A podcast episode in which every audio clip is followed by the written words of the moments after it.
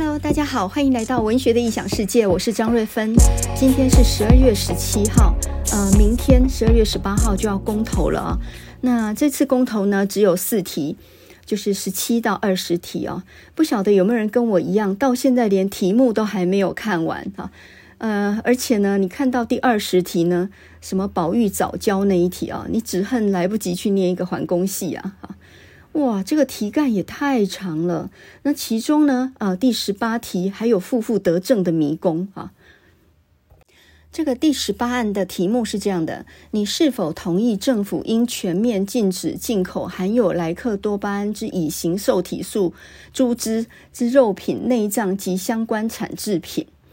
你是否同意政府应该要禁止？那么意思就是说，如果你写同意的话，那么就是你觉得应该要禁止进口莱猪；如果你勾选不同意的话，那么应该就是呃赞成政府进口莱猪，是这样的意思吗？对不对？啊，你是否同意他禁止？你不同意他禁止？哇，这个这种负负得正题哦，很多人会搞混哦。嗯、我觉得。这个问题非常简单，为什么有必要写得那么复杂呢？哈，你应该是题目是这样写的：你是否同意进口莱猪？啊，或者是你不同意进口莱猪，这样不就完了吗？简单来讲，呃，你下面那些解释都可以放在下面的说明备注里面去讲清楚，就等同是附件。那题目本身应该要精简嘛？你是否同同意进口莱猪？或者不同意进口莱猪，就这样而已嘛，哈！不要说，呃，同你是否同意政府禁止进口莱猪？那这个简直是扰乱，呃，这个把这个文意给搞乱了嘛。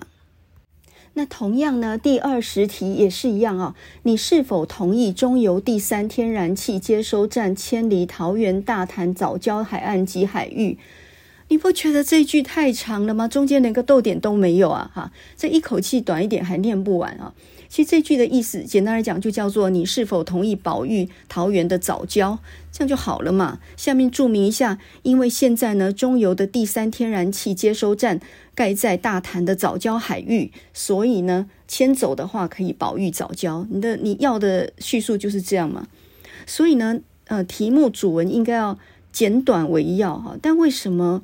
呃，现在所有的公文书都很喜欢以繁复为美，好像觉得说，呃，写得很长，那就是写得很清楚的意思。刚好相反哈，文章要短，它旨意才更集中嘛，一定要简洁嘛。包括呃学测或指考的国文题目也是一样嘛。那样冗长的文字海洋，事实上不一定有必要。简单来讲。它一定可以减减少字数到剩下三分之二的字数，而不影响它的意思的。所以呢，如果一个公文啊，比如说交通罚单啊、判决书啊、催缴通知啊，或者是什么呃资费方案呐啊，这些东西，如果从头到尾看三遍还不懂的话，那已经不是读的人有问题了，那已经是表达的人有问题了，好吗？所以呢，这四题如果呢来改一下的话，那我我的话就会改成这样：第十七题，你是否同意核四重新运转？第十八题，你是否同意莱猪进口？第十九题，你是否同意大选绑公投？第二十题，你是否同意保育藻礁？就这样啊，其他要什么附注说明，你下面再去附几万字随便啊。总之就是那个主题一定要非常的明确，而且非常清楚，不可以有负负得正的啦啊。那么这种以繁复为美的这样的习性啊，其实完全违反语言文字的准确性。张大春呢，在二零一六年，他出版了一本书，在新经典文化出版了一本叫做《文章自在》啊。这本书我非常推荐给所有的人读一下。那么这本书里面，他就讲到说，现在我们文字的品质和说话的品质都一样下降中哈。这种不经思索的连接词，或者是发语词，或者虚字啊，这个东西呢，他说在我们这一代人看来是不可思议的事情。简单来说，就是表达能力全部一起下降啊，口说跟笔写都一样。那呃，我们表达本来就是要达意啊，以达意为主。可是现在的表达其实是已经到了不知所云的地步了，但是呢，一般人却没有发现。比如说呢，某件事情，你问一个人说：“哎，这件事情你看法怎么样？”他会说：“基本上不排斥。”这种说法常常让我真的是摸不着头脑啊！你同意就同意嘛，不同意就不同意嘛。什么叫做基本上不排斥？这个很奇怪，这种这种答话的方式不知道是谁教的啊？我再举个例子哦，比如说有一次我叫我的助理说啊，去影印几张讲义哈，呃，印这几张，然后呢各印两张这样。然后你知道他回答我一个什么问题吗？他说理论上没问题。我我就当场就问他说，那那实际上有什么问题？结果他愣住，他不知道怎么回答了哈。那么你你想想我们的对话就非常的好玩哈。我说你去影印这几张，他说理论上没问题。我就问他那实际上有什么问题？他答不出来。那么这代表什么意思呢？就是说他在讲理论上没问题的时候，他其实不知道他自己在讲什么，他只是习惯性的脱口而出。或许他旁边的人都这样说话，所以呢，人家交给他一个任务的时候，他都说理论上没问题。当可是当我问他说，那实际上你有什么问题的时候，他没有想过，他不知道怎么回答啊。那么像这种不假思索的讲话方式，嗯，比如说有一种讲法是这样的：我们现在呢来进行一个下架的动作啊，我们来做一个了解的部分好，像这种呃常常一种失意的语汇，就是已经没有意义的语汇，充斥在我们的日常生活当中哈。比如说，你去王品吃个饭，哈，连锁的一些餐厅里面吃个饭，哈，那么服务生会问你说，呃，热茶要做一个添加吗？或者呢，呃，主菜刚上来，他就会说，葡萄柚的部分可以淋在猪排上做使用。这种说法真的莫名其妙。也就是说，其实他在讲的时候，他也不知道他在讲什么，他只是把一个台词背下来，他完全不知道他在说什么，哈。那么张大春呢，他就在这一本文章自在里面，从作文的能力讲到我们表达能力的贫乏。事实上呢，讲话跟笔写都一样的。你讲话没逻辑，其实呢，你写文章也一样不会有逻辑，但是准确性都很差的。说话跟写作都一样，是思想的训练哈，有经呃有条理。答意精简，这个是必要的条件嘛？可是呢，现在我们大部分都铺露在那一种呃政论节目跟八卦节目当中，这种恶质的谈话，使得我们讲话都变成不经思索的这样的一种语言哈。那张大春呢就说到，呃，对作文最有伤害的事情是什么呢？就是不经思索的说话，以及经常听那些不经思索而发表的谈话。那简单来说，就是戒掉废话就对了哈。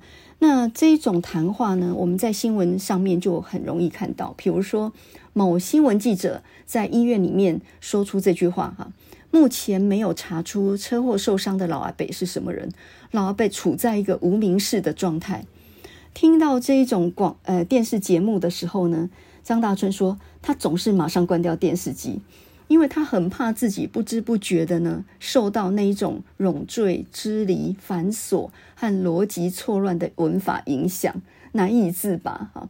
那么，比如说呢，呃，像这样的语句哈，李老板终于在所谓的金融海啸之中，凭借自己所谓的毅力和所谓的发明，开创了一片所谓的自己的天空。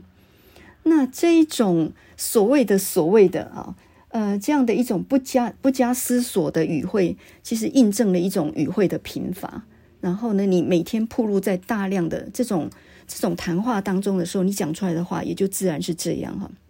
那最典型的例子呢，就比如说像呃以下这几句哈，接下来为您上前菜的部分哦，现在为您上主菜的部分哦，现在为您补充酱料的部分哦，为您加开水的部分哦。张大春呢，在《文章自在》这本书里面，他就注意到每一位服务生都是这么说话的啊，就好像他们总在为客人做部分的服务一样啊。那另外呢，有有一个句子啊，也很常用，就是什么一部分什么的部分。比如说，现在让我们来了解一下国际新闻的部分。现在为您播报听障奥运的部分，把话题拉回来黑心鲍鱼的部分的部分。有的时候是说的区块，比如说，呃，现在呢，在版面上放置的广告区块共有总共有五家啊。那或者说，我对煮咖啡这个区块比较熟悉啊，类似这样一块又一块。我呃，我在流行时尚这一块可以算得上是达人了。个人理财这一块真是很复杂的。说到台湾政坛这一块，真是无奇不有。这一块那一块啊，这种语言的暧昧、呃冗赘和含糊，呃，事实上就看出讲话不不经思维啊，就是人云亦云的使用惯性的语词啊。那么因为这样习惯了以后呢，讲话就是非常的没有创意了。比如说，呃，所有的饮食的节目都是入口即化，嗯，这个 CP 值很高，讲来讲去就这样了哈，再也没有别的词汇了。那这其实是一件蛮可怕的事情啊。所以呢，张大春他的讲法里面，他就说到呢，写作跟说话都是思想的训练，有条理、达意、精简，这都是必要的条件呢、啊。你阅读不足，就会导致表达有问题啊。口说跟笔写都一样，所以讲不清楚的必然写不清楚，这是很明显的道理。那有人讲不清楚，写不清楚，当然也有人呢，连一张纸条也能够。呃，表达的不清楚。我这辈子遇过最离奇的一张纸条是某某某啊、就一个学生啊，某某某因病故请假一天。哇，哎，病故请假一天。那如果真的是病故的话，那恐怕应该要通知家长，而不是请假一天呢。好，某某某因病故请假一天。我的天哪！我们为什么会讲出或者是写出一些不知所云的啊，或者彻底缺乏感受能力的话呢？很简单来讲，这就是三千万字的距离嘛。啊，我前几天呢看联合报的呃愿景工程的一个翻转阅读弱势专题里面，那么他就报道说呢，教育部委托中央大学执行了一项叫做“明日阅读日”的计划。然后呢，他就把十二月十二日定为教育部的所谓“明日阅读日”啊，主要在中小学推广晨读。因为呢，目前弱势家庭呃形同阅读沙漠啊，那么跟城呃城市里面的小孩他们所能接触的相差很大。那么有一个很有名的一个阅读协会的理事长陈佑达，他就说，根据哈佛人类发展学家的研究，高社经家庭的孩子。呃，在一岁半的时候，大概听到大人讲一千一百万个字，那么弱势家庭的孩子呢，大概只听到三百万个字。那么这个差距呢，到差不多小孩四岁的时候，弱势的孩子跟呃城市里面经济比较好的孩子，他们可以差了三千两百万字。那这才只是四岁而已哦，哈。那么假设四岁就差了三千万字的话，那你想想看，到了差不多二十岁的话，那能差了多少字啊？那你听到的字数少，你当然所能够应用的，你的基础量就很少嘛。所以呢，一个小孩只要没有看书的基础或者语言的基础，他的发展一定受到很大的限制。在这项报道里面，他就讲到台北市哈一个呃比较有阅读概念的家庭里面。一个小学四年级的学生，他一年呢可以读一百多本书。那么反观在比较偏僻的偏乡地方的小孩，他们家里面只有农民力，那也就是说根本就已经差在起跑点了哈。所以呢，现在有很多民间团体，他们进驻偏乡，那希望能够翻转弱势孩子的阅读不平等，所以有很多人在做一些努力哈。那例如呢，花莲的华仁国中，他把呃三楼的校舍里面呢，就打造了一个阅读长廊，然后成为一个叫做活水书库哈。然后呢，比如说像花莲的吉安国中也是一样，整理出一个图书馆的空间哈，让学生在下课的时候有一个休闲的所在。那又例如像台南的松林国小，虽然是个偏远学校，但是呢，从九十八年开始呢，推动晨读十分钟。那这个也是一个不错的实验。甚前呢，也有很多人注意到学龄前幼儿的阅读啊。那么孩子在两个月大的时候呢，大脑的活化区跟神经通路跟成人已经差不多一样了啊。他能够处理听觉的语言，所以两三个月大，他的听力就开始可以进入到可以训练的状态。那三到五岁呢，如果能够家长跟小孩子一起读书的话呢，大脑的语义区就会更活化。四岁以后的共读品质越好，哈，有助于他处理语言跟社会情绪等等等。所以呢，如果家长能够陪读，跟小孩一起读书，那是最好的。有学霸母亲每天陪读好书，那固然是好事。可是有些比较弱势的家庭没有能力陪小孩读书的，那怎么办呢？其实完全不用忧虑，因为重点是把时间空出来给小孩。等一下我们要来举林语堂跟唐诺的说法来证明啊。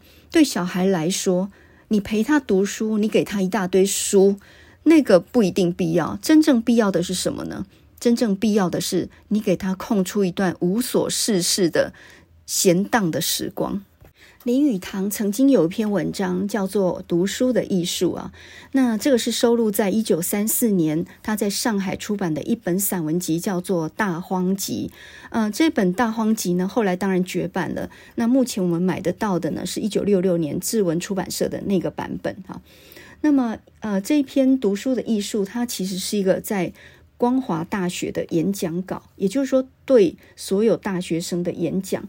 那这篇文章里面，他说：“我认为一个人发现他最爱好的作家，是他知识发展上最重要的事情。为什么呢？因为一个人必须独立去寻找出他的老师来。没有人知道谁是你最爱好的作家，或许连你自己也不知道。你必须要有那种一见倾心的感觉。”林语堂说：“什么叫做真正的读书呢？这个问题很简单，一句话，那就是兴味到时，拿起书本就读，这才叫做真正的读书，这才不失读书的本意啊。那么有人就说，嗯，像你这样的读书方法固然简单，但是读不懂怎么办？呃，而且也不知道成效怎么样啊。那么林语堂就说，你要晓得，天底下呢，没有看不懂的书。”他说呢，试问诸位，你小时候看《红楼梦》《水浒传》，何尝有人教？你有翻过字典吗？其实完全不需要有人教，那些书中不懂的字、不懂的句，你看惯了，自然就明白的。现在的大学教育，它的问题出在哪里呢？很简单，它完全不让你们有自由看书的机会，一天到晚就是钟响了上课，钟响了吃饭，钟响了运动。那你想想看，一个人的精神是有限的，从八点上课一直到下午四五点，什么事都要做，哪有闲工夫自由看书呢？啊，凡是规定好的事情都是讨厌啊，即使是呃摇铃叫你去游戏，你也有不愿意的时候，更何况是摇铃上课呢？啊，那么现在的大学是假定你们不读书，不肯读书，所以把你们关在课堂上面，用注射、用灌输的方式。去逼迫你们把知识呃放到你们的脑壳里面啊，但是呢，一般人的头颅都不太透水，所以呢，注呃知识的注射呢，普遍都不太成功。那么照照我的方法呢，其实应该要从被动改为自动，也就是给你们充分自由看书的机会。这怎么说呢？假设现在光华大学有一千个学生，然后呢，学校就拿十万块的学费拿去买书，放在一个图书馆里面，让大家能够自由自在在里面看书的话，这四年下来呢，你的学问绝对比修过这四年的课还要博学得多哈。那么现在大学的教育，它的问题出在哪里呢？就是在里面读书是极端不自由、极端不负责的。你们的学问是可以称斤称两的，回答到某个问题，通过某个考试，你就比如说英国史七十八分，逻辑八十六分啊。一个人的学问怎么样能够称斤称两计算呢？所以呢，各位要理解到，读书跟求学完全是两码事。你要文凭的话是这样子称斤称两这样子去计算，可是你一个人真正要求取知识的话，绝对是要安安心心读几年书才能够累积到你的知识的。那有人就说了，这样子杂乱无章的读的话，绝对是不得要领的，在没有人指导之下哈，一定是杂乱无章的。可是林语堂就说到啊，他就说呢。学问是互相关联的，它一定是从一个问题引起其他的问题，从看一本书而不能不去找相关的十几种书。那么这样子循序渐进的话，自然就升堂入室哈，研磨既久，门径自熟，就能够发现问题，而且发掘答案，也可以触类旁通。所以呢，自己看书去找问题、求答案，比坐在那里被规定第一章读完读第二章。一定要好得多，这是一种自动的读书方法啊。也就是说呢，话现在被动而变成主动。那这种读书方法，事实上才是求学的方法。一个人读书必须出其自然，也就是说，有心情的时候便拿起来读，不是在特定时间、特定地点被规定啊。所以呢，呃，林语堂也提出一个名词啊，就叫做空气作用啊。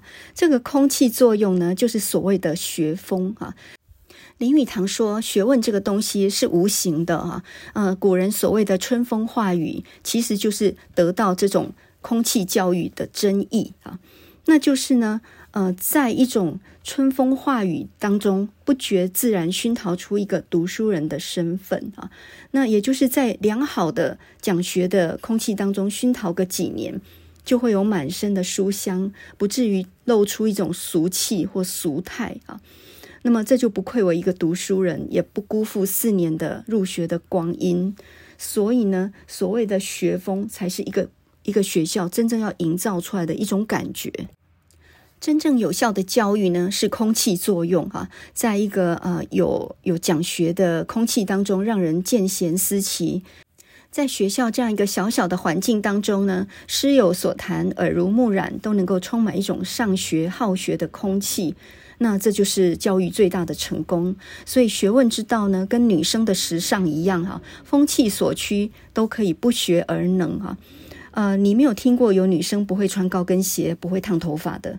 为什么？因为风气使然，会互相影响、互相教导嘛。所以呢，如果你旁边全部都是一群不看书的人，包括校长到老师，那么这个学校的学生，他在这样的一个风气里面，恐怕也是非常勉强的了哈，就是呃拿来应付而已。那么如果说呢，整个学校里面，从校长到老师到同才之间，常常大家在看书，互相交换心得的话，那很自然就是学风好。啊，你只要给他一个环境，一种风气就可以了啊。读书这件事根本就不需要老师的，不需要人教的。林语堂这篇读书的艺术啊，收录在他的第二本散文集，叫做《大荒集》里面啊。那么这个《大荒集》呢，是他一九三四年时候出版的。那那个时候呢，他刚好在上海。担任中央研究院的国际出版品的呃这个一个处长啊，那这个中央研究院的院长是蔡元培。那个时候的林语堂呢，在各大学演讲，也致力于翻译的工作啊。那《大荒集》这一本书呢，跟他以前一九二八年出的《简福集》已经概念不太一样了，因为呢，呃，那个时候他在北大哈，出《简福集》的时候，他在北大。那是一种语丝体的写作，呃，比较呈现一种生猛的抗争的精神。那后来呢，在一九三四年出版这一本《大荒集》，为什么叫大荒呢？有两个意思啊，一个是因为当时候呢前途捉摸不定啊，那么呃另外一个意思也就是在荒野中慢慢行路嘛，所以也是我行我素的意思哈，走上自己道路的意思。那么当时候呢，呃，三零年代以后，林语堂呢就在上海。他就创办了《林论语》《人间世》这些杂志，然后呢，转向比较写幽默隽永的文章，以闲适为格调。那么就跟当时候在上海的鲁迅唱对台，因为当时候鲁迅不是在上海成立了个左翼作家联盟吗？所以呢，他们两个概念就已经是完全不一样了。那到了一九三六年，林语堂去美国。那么，呃，吴国语、无名呢，还有京华烟云呢，还有生活的艺术，那个都是用英文写的，在美国发表，后来才翻成中文，那又都在很后面哈。读书的艺术和论理想教育，这是林语堂三零年代对大学教育的建言。那离现在都已经快要一百年，可是我们发现呢，他所说的问题到现在还存在，也就是自由自在的读书这个概念，到现在的大学里面。那还是一样有有很大的问题的哈。那林语堂就说：“据我所知呢，国文好的学生都是偷看了几百万字的《三国》《水浒》而来的，绝对不是一学年读五十六页文选国文能够读好的。所以呢，其实所谓无所不窥哈，书无所不窥，窥就是偷看，也就是不在规定底下自由自在，因为好奇心去看的书，这个才叫做真正的读书。”最重要的教育是注册都没有办法计分数的教育，真正的学问是没有办法升级留级的学问。从这个角度来看呢，我们现在的教育从小学到大学，都相当的贫乏哦。这个阅读沙漠不是只有出现在国小的弱势家庭里面，是整个学生的教育环境当中啊。所以，我们试想，一个大学生，他从大一进去到大四毕业，他到底总共读了几本书？教科书是寥寥可数，那课外书他又能够有多少本的阅读量呢？这个应该呢，这个稍微想一下就知道了哈。所以呢，我们的教育体制给了太多限制，观念是有的啊，知道要加强阅读，可是做法是错的，那完完全全是大错特错。因为要加强阅读，不是给他很多很多的规定，反而是要给他空出一段时间。二零零七年呢，唐诺出版了一本书，叫做《阅读的故事》。那么这里面有一篇呢，我觉得呃，所有教育工作者真的都应该读一下。这篇文章呢，叫做《在萤火虫的亮光中踽踽独行》，副标题叫做《有关童年的阅读》哈。那这篇文章呢，他就说到呢，教育其实最重要的应该保卫什么呢？应该保卫的是一个无知加无聊为基调的无所事事的童年。阅读也应该在这种氛围底下展开，不忙着兑现，不急于揭示。与其说是求知，还不如说是游荡。你不要一直去惊扰他们啊。唐诺就自己说，他出生在宜兰的乡下，然后呢，家里也没有几本书，也是只有农民历而已哈。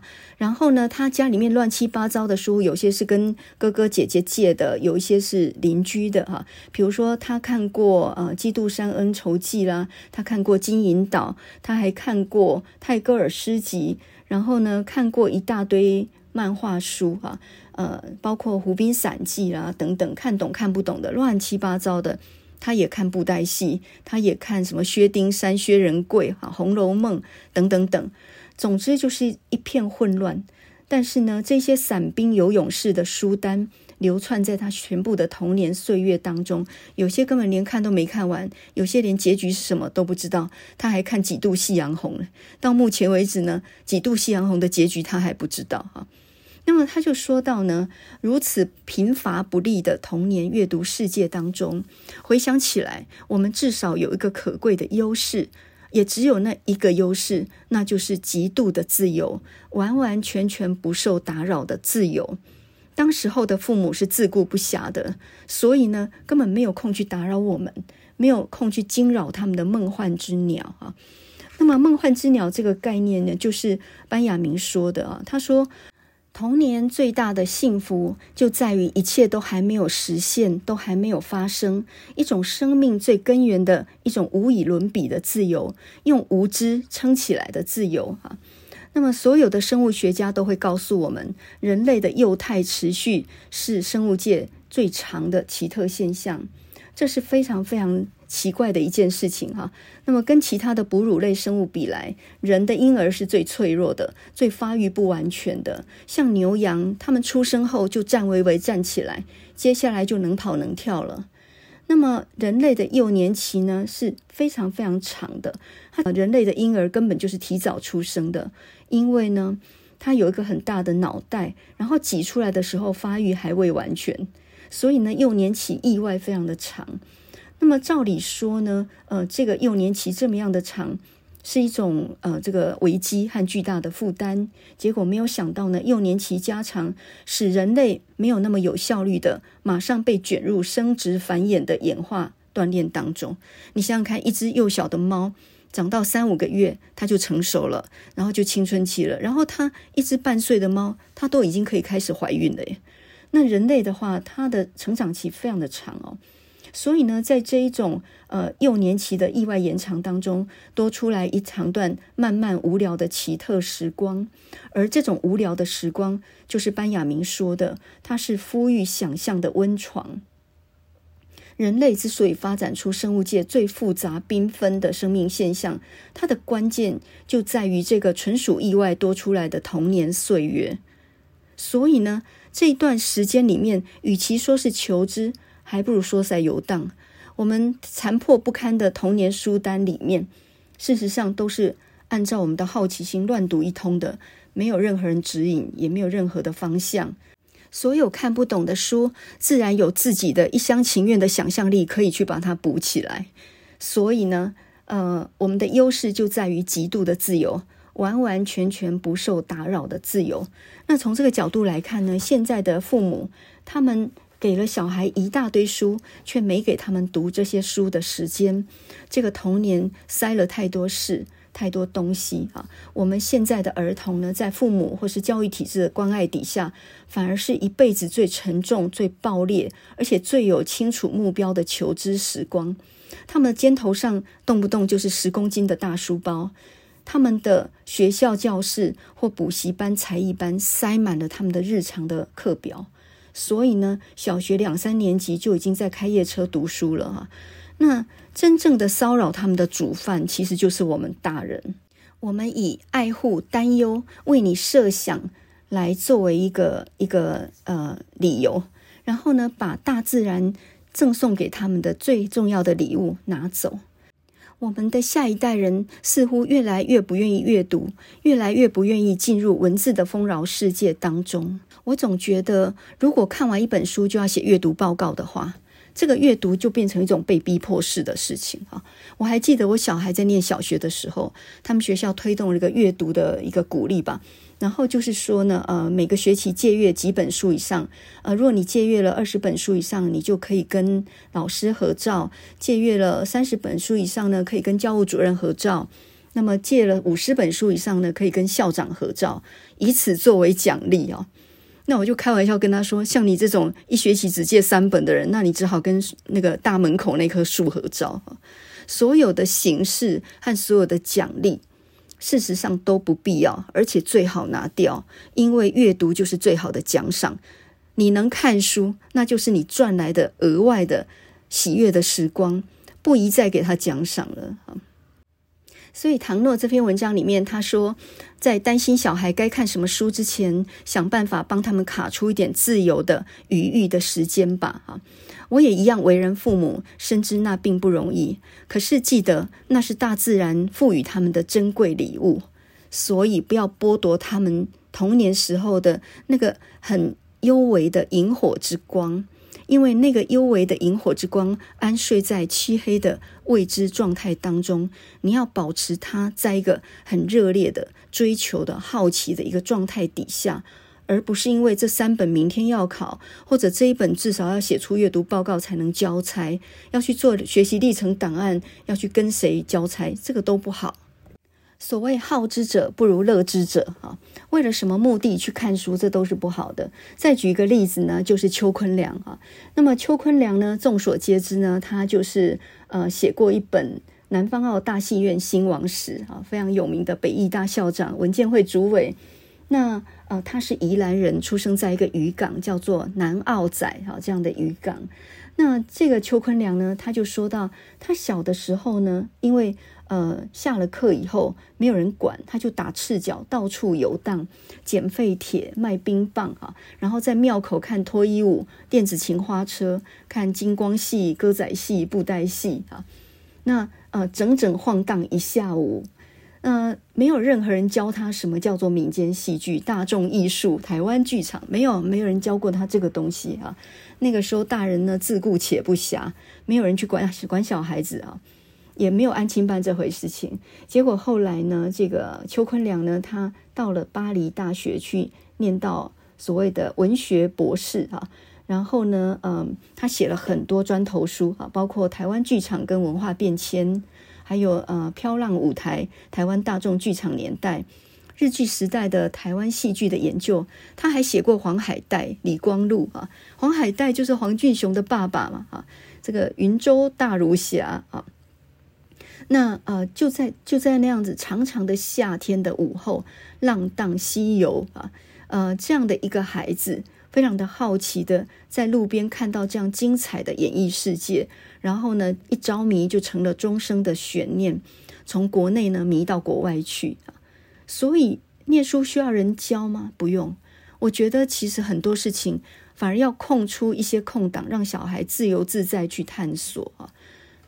我记得邱坤良还写过一篇文章，叫做《寻找第一个跳脱衣舞的人》哈。那么还有一篇叫做《哦，加尔各答》，因为加尔各答在法文里面就是屁股的意思啊。那这两篇文章呢，它就是讲到那个呃台湾的脱衣舞娘，就是电子情花车啊，脱衣舞娘这样的文化。诶，这个也算是一种很特殊的一一个台湾的一个文化场景。那简单来讲，这种民间艺术的研究，你一定是要有那种大把时间浪荡的童年，才有办法从路边去发现到这些惊奇的世界。所以呢，那种在安亲班、才艺班训练出来的小孩子，他的业绩非常好，他参加过很多比赛，可是没有这种生猛的那样的在地的一种气息。刚刚我们讲到的唐诺那本书啊，阅读的故事里面，他还讲到，呃，学校教育跟教科书基本上呢，为了要符合它的保守性和安全性的要求，所以呢，他其实找的是一个最基本的公约数。这个是没有办法逾越的尺度啊。那么这个尺度呢，就把几乎所有精彩的、有独特个性的、富想象力的，也因此不稳定、带着争议或者说有危险的美丽东西给排除出去。所以，真正美好的东西都有争议，都带着火花，都带着锋芒啊。所以呢，我们的国文课本里面会选朱自清、徐志摩，因为那毫无问题，不会有争议哈。但是呢，绝对不会有鲁迅、钱钟书或者沈从文吧？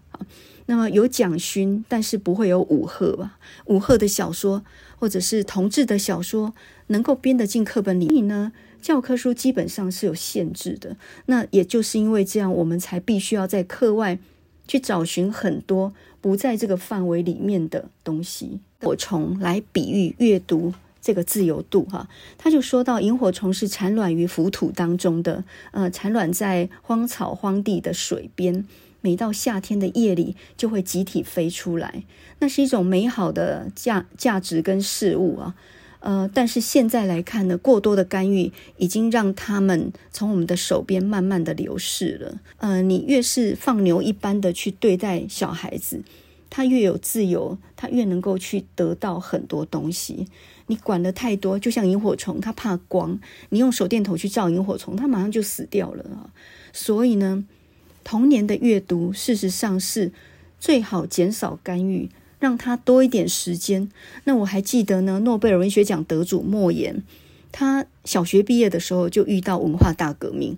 所有的学校都关门，那小学一毕业呢，他没有书可以读了，在家里面呢烧那个，帮他母亲呢就是在那边烧火哈，然后一边烧火的时候，因为很无聊，所以呢就去隔壁借了一些书来看，然后曾经把整个房子差点烧掉哈，因为看得太入迷了。那么他就说到呢，肥沃的土壤里面，你不种庄稼，它就会长野草。一个小学毕业生，呃，正当年轻好奇的时候，他没有学校可以去了。那么这个时候呢，他就自然自己去乱找一些书来读啊。所以呢，他说他那个时期呢，虽然没有学校可以上，但他也读了很多莫名其妙的书。他就有一次呢，读到了马奎斯的《百年之孤寂》哈，然后这本书让他大开眼界。他没有想到啊，小说可以这样写啊！他以前只看过《三国》啊、《水浒》啊这这些写法，他不知道魔幻跟写实是可以放在一起的呀。他看了一半，书一丢，就开始自己呢摸出一些纸来，然后呢就自己写出自己的东西啊。这些小孩都没有人教他怎么读书，诶，也没有人教他书里面写什么。但他自己会去接触，然后呢，自己就会去领悟。所以，我们现在的呃教育部啦、家长啊、学校，其实是站在一个很忧心小孩不会念书的立场，想办法呢用注射筒要把知识灌进他们的脑袋里面。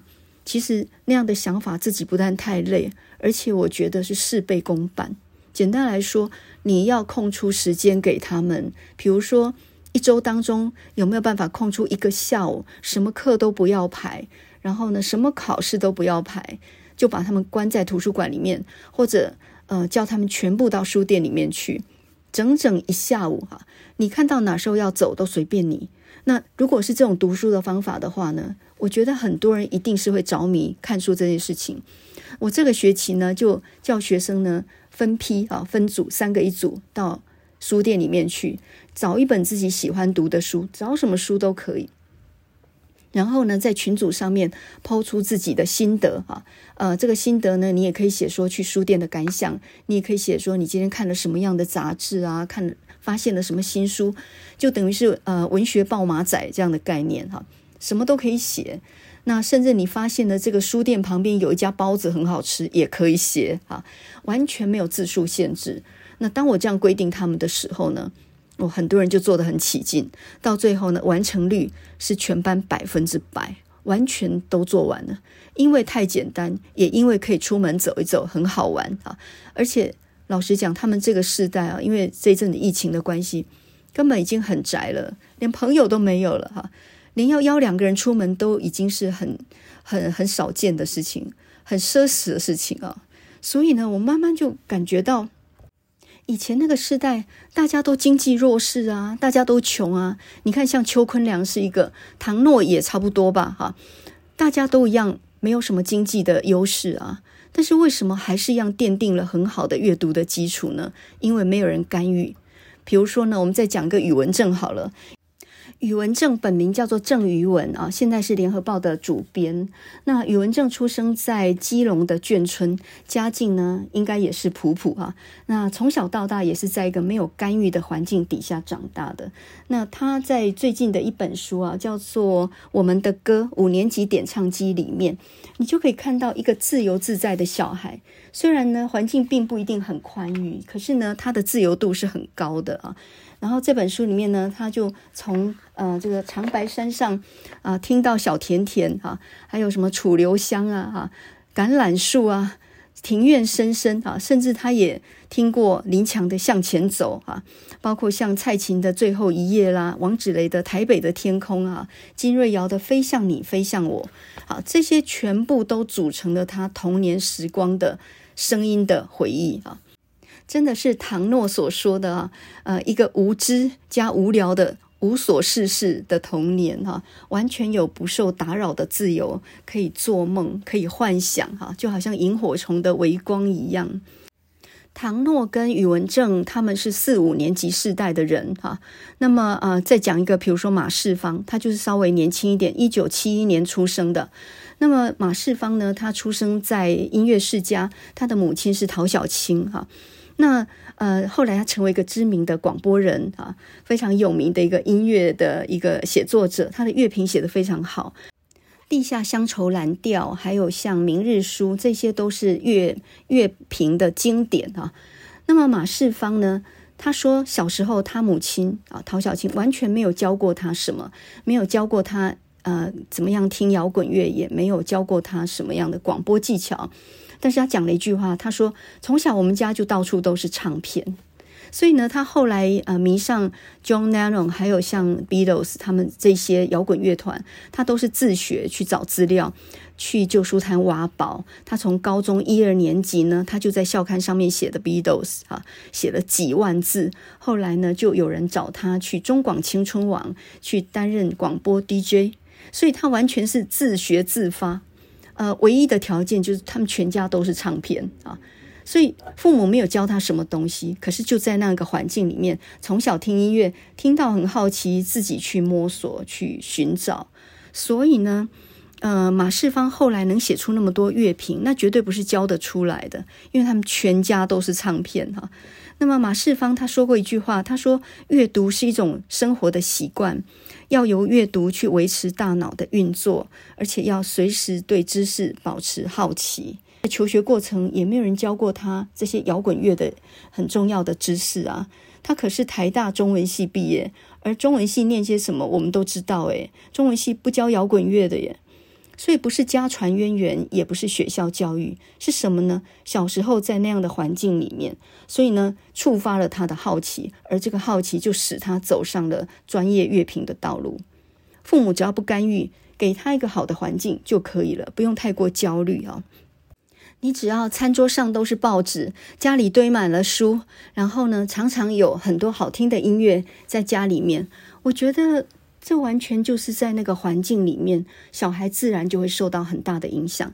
那以我自己来讲，呃，我读书呢也是很放牛吃草的哈，家里也算对我非常的放任，所以我从小就在金万字书店里面看很多很多的过期杂志，还有一大堆书啊。学校教育很苦闷，那我就几乎都是放了学，我就跑到书店里去蹲。另外呢，要讲到五年级青春点唱机的话，那么我就要端出几首歌来跟宇文正 PK 了哈。这可是我的摇篮曲诶。话说呢，在我爸爸年轻的时候，我还是一个婴儿哈。听说小的时候很爱哭，然后呢，我妈妈在楼下忙的时候，我爸是要负责哄我睡的。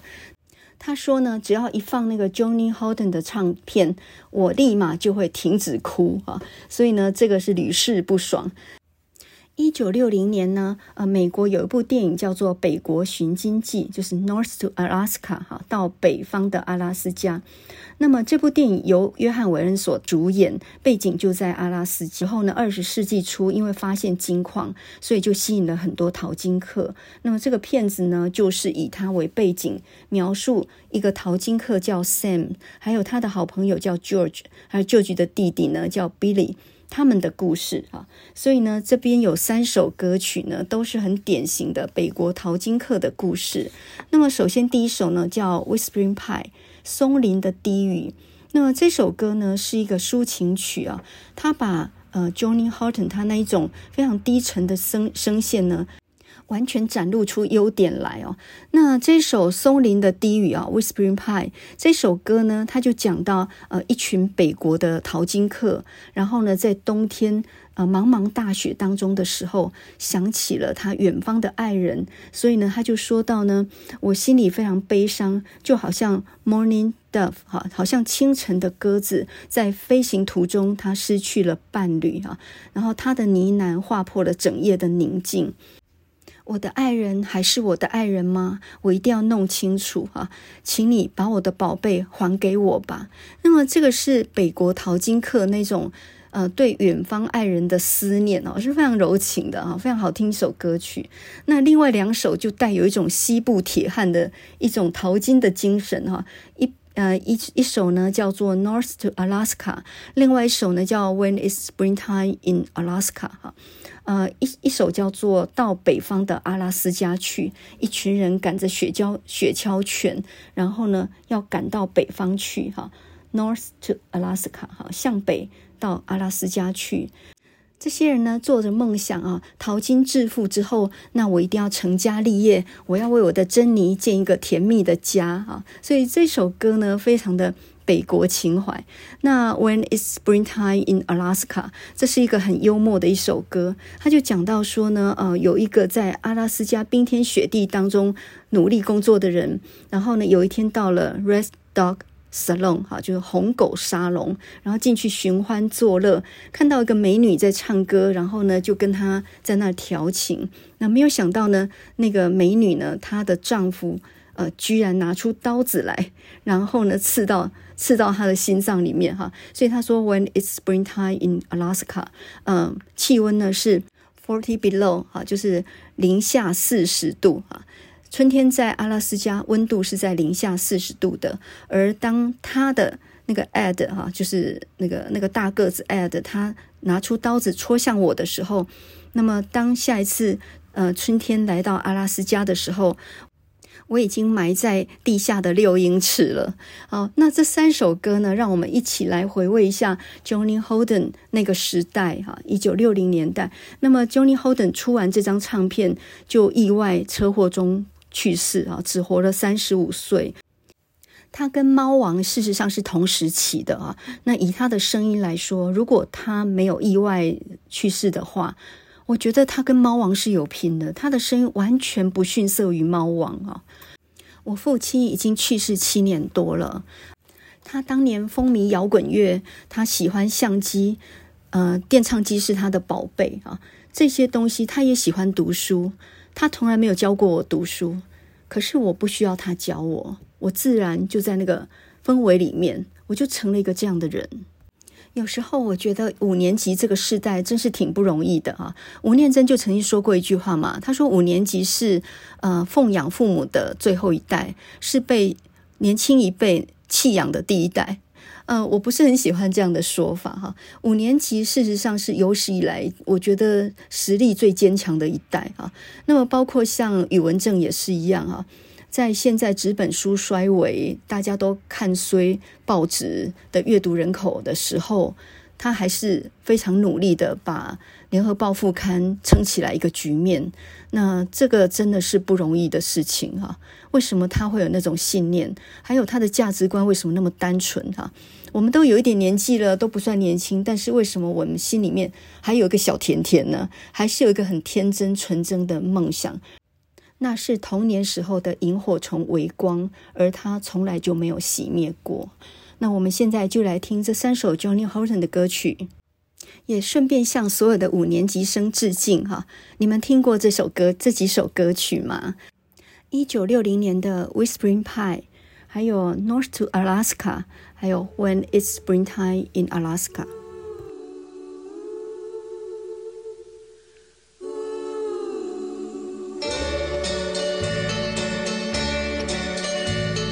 The snowflakes fall as winter comes and time just seems to fly. Is it the loneliness in me that makes me want to cry?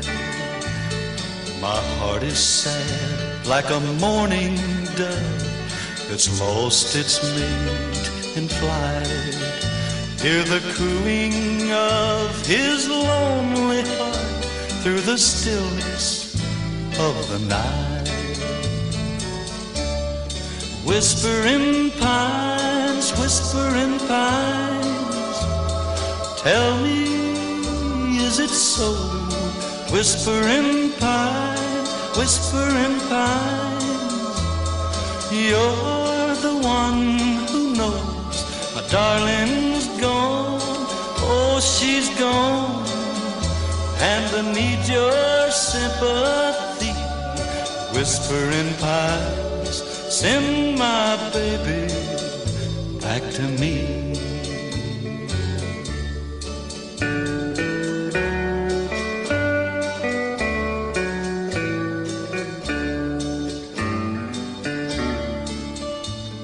See that squirrel up in the tree is made there on the ground. Hear their barking call of love for the happiness they found. Is my love still my love? Oh, this I gotta know.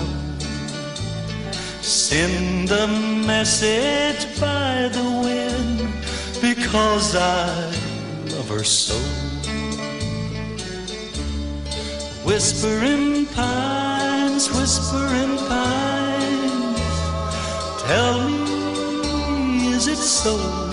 Whispering pines, whispering pines, you're the one who knows my darling's gone, oh, she's gone. And I need your sympathy. Whispering pines, send my baby back to me.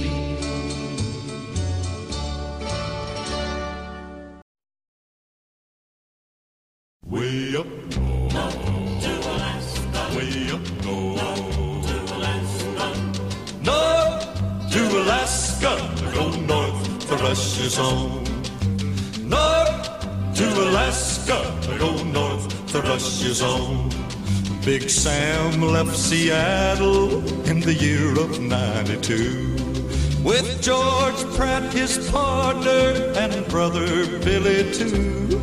They crossed the Yukon River and found the Bonanza Gold below that old white mountain, just a little southeast of Nome. Sam crossed the majestic mountains to the valleys far below. He talked to his team of huskies as he mushed on through the snow. with the northern lights a running wild in the land of the midnight sun. Yes, Sam McCord was a mighty man in the year of 1901. Where the river is winding, big nuggets they're finding. North to Alaska, go north, the rush is on. Way up north, way up north. North to Alaska, I go north, the rush is on. North to Alaska, I go north, the rush is on. George turned to Sam with his gold in his hand. Said, Sam, you're looking at a lonely, lonely man. I'd trade all the gold buried in this land for one small band of gold to place on sweet little Jenny's hand. Cause a man needs a woman to love him all the time. Remember, Sam, a true love is so hard to find. I'd build for my Jenny a honeymoon home below that old white mountain, just a little southeast of Nome, where the river is winding, big nuggets they're finding. North to Alaska, go north, the rush is on. North to Alaska, go north, the rush is on. Way up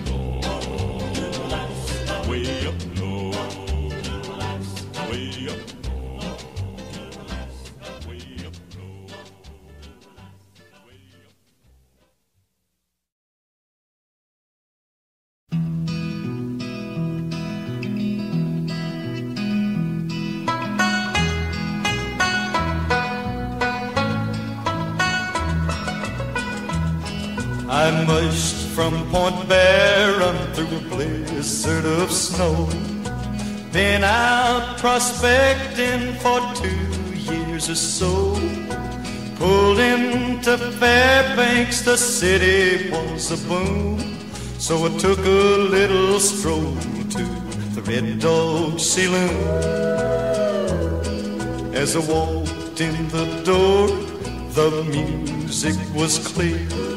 The prettiest voice I had heard in two years. The song she was singing made a man's blood run cold. When it's springtime in Alaska, it's 40 below. When it's springtime in Alaska, it's 40 below. It was red-headed Lil who was singing so sweet. I reached down and took the snowpacks off my feet. I reached for the gal who was singing the tune. We did the Eskimo hop all around the saloon. With a caribou crawl and a grizzly bear. We did our dance on a Kodiak rug. The song she kept singing made a man's blood run cold. When it's springtime in Alaska, it's 40 below.